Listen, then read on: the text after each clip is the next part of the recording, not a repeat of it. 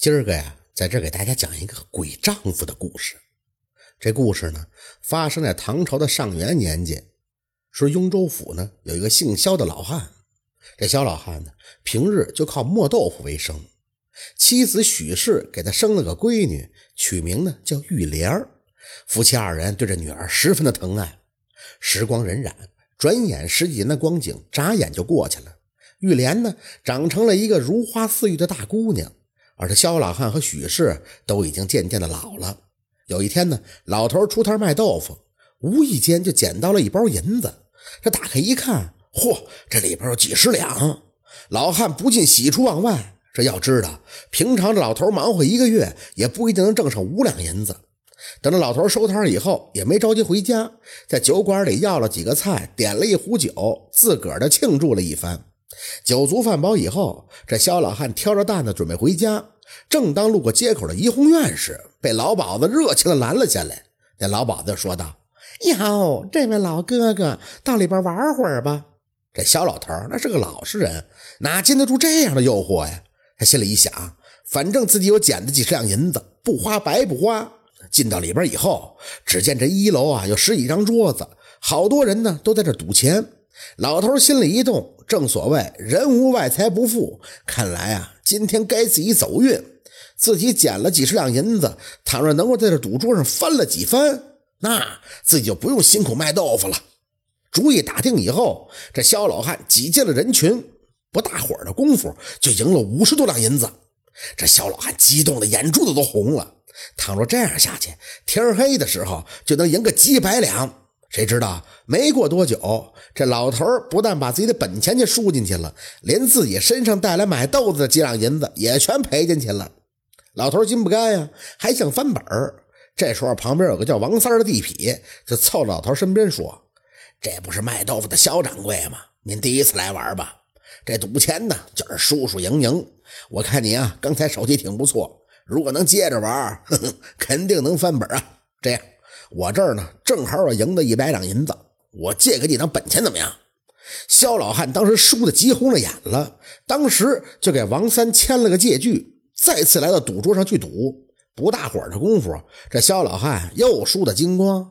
这下老头彻底傻了，踉踉跄跄的回到了家里。第二天，这王三带着几个地痞就到了老汉家里讨债。肖老汉没钱偿还呀。王三就扬言要砍了肖老汉的一只胳膊抵债。玉莲一见家里来人闹事儿了，出门一看情况，这王三一眼就看见玉莲了，当时就馋得哈喇子直流，对这肖老汉就说：“嘿，你家这闺女倒是不错，你让她嫁给我，这赌债就两清了。三天以后我过来迎娶，要么你就给我准备一百两银子，要么就卸你一只胳膊，你自己看着办。”这几个人扬长而去，这肖老汉一家三口当时就哭成了泪人。谁知道到了第二天的时候，这王三儿因为在赌场出老千，被另外一个恶霸给活活打死了。肖老汉赌债这事儿呢，也就不了了之了。但是从此，这老头就染上了毒瘾，也不愿意在街上卖豆腐挣的小钱了。本以为事情就这样过去了，谁知道怪事儿开始在玉莲子身上发生了。清早一起来，萧家门口和院里边都撒着纸钱玉莲呢，在屋中窃窃的私语，似乎呢在和人对话。他娘一推开房门就说：“哎呦，闺女，你跟谁说话呢？”玉莲生气的说道：“娘，我和王三相公还没起床呢，你怎么能这样闯进我们的房间里来呢？”许氏当时吓得浑身一个冷战。“哎呦，闺女，你可别吓娘啊！你哪有什么丈夫啊？那王三儿已经死了。”玉莲呢，指着床铺的另一侧说道：“他不是就在这躺着呢吗？你看，这还有他孝敬您二老的银两呢。”说着，这玉莲就从枕头下边掏出了一堆纸元宝来。到了中午的时候，玉莲要了两碗米饭，一份自己吃，另一份撒在床上，在嘴里还说：“相公，娘做的饭好吃吗？”许氏深信这女儿是疯了，或者是被王三的鬼魂给缠上了。他当时呢，就赶紧把老伴儿找过来商量对策呀。得，老头就说：“我听闻呢，城南道观里边有个虚空道长，那法力高深呢，不如请他过来看看吧。”没过多长时间，这老汉就把那虚空道长给请来了。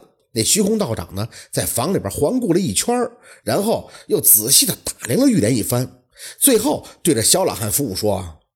取香蜡、黄表纸过来，我要在这屋中做法驱鬼。你们二老暂且到院外等候，免得被煞气冲撞。等着虚空道上做完法，就来到萧老汉夫妇面前说：“如今那鬼魅已被我斩退，那王三乃是因赌而死，家中之人不可再沾赌，否则必然会将他再次引来。届时恐怕你们一家三口性命难保啊！另外八字较弱，容易沾染邪祟，必须找一个命硬之人相配，方可一生平安。”老两口马上就请教：上哪儿找这命硬之人呀？虚空道长掐指一算，在纸条上写了一串生辰八字，交给他们老两口以后就说：“此生辰之人八字最硬，十里之内便可寻获。”说完了，这虚空道长扬长而去。老头呢，平常走街串巷卖豆腐，和附近的村落族长呢都很熟了。很快就打听到临镇有个名叫尤少卿的书生是这一天的生辰，在媒人的撮合之下，尤少卿和玉莲也就结为了夫妻。婚后两个人十分的恩爱，玉莲呢也再也没有遇到过奇怪的事情。到了第二年，这玉莲还给尤少卿生下了一对双胞胎儿子。又过了一年，尤少卿考中了举人。再后来，这少卿是登科及第，官拜王侯。因为担心招鬼进门啊，这萧老汉果然再也没有进过赌坊，和许氏照顾孙子，颐养天年。后来过了好多年，这玉莲才说出了心里的秘密。原来啊，当年给鬼夫喂饭的事儿，不过是玉莲自导自演的一场戏罢了。玉莲深知赌钱害人，她担心父亲沉迷其中无法自拔呀。不但把家庭拖入万丈深渊，甚至自己的终身幸福要搭进去。于是他便想出了闹鬼这出戏来。那些纸钱都是他自己趁夜撒在门口和院里的。那虚空道长是个得道之人，他一眼就看出来这玉莲啊，既没有被邪魅缠身，也没有精神错乱。于是呢，便故意支开了老两口，想听听玉莲为何要这么干。虚空道长一听这玉莲想借鬼神之名劝父戒赌，当时就深表赞同，并且敬佩玉莲的智慧。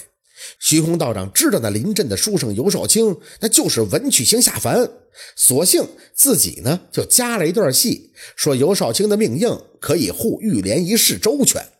正所谓啊，姻缘前定，尤少卿和玉莲果然就成了夫妻，而且这二人十分恩爱，最后。也是子孙满堂，这就是鬼丈夫的故事。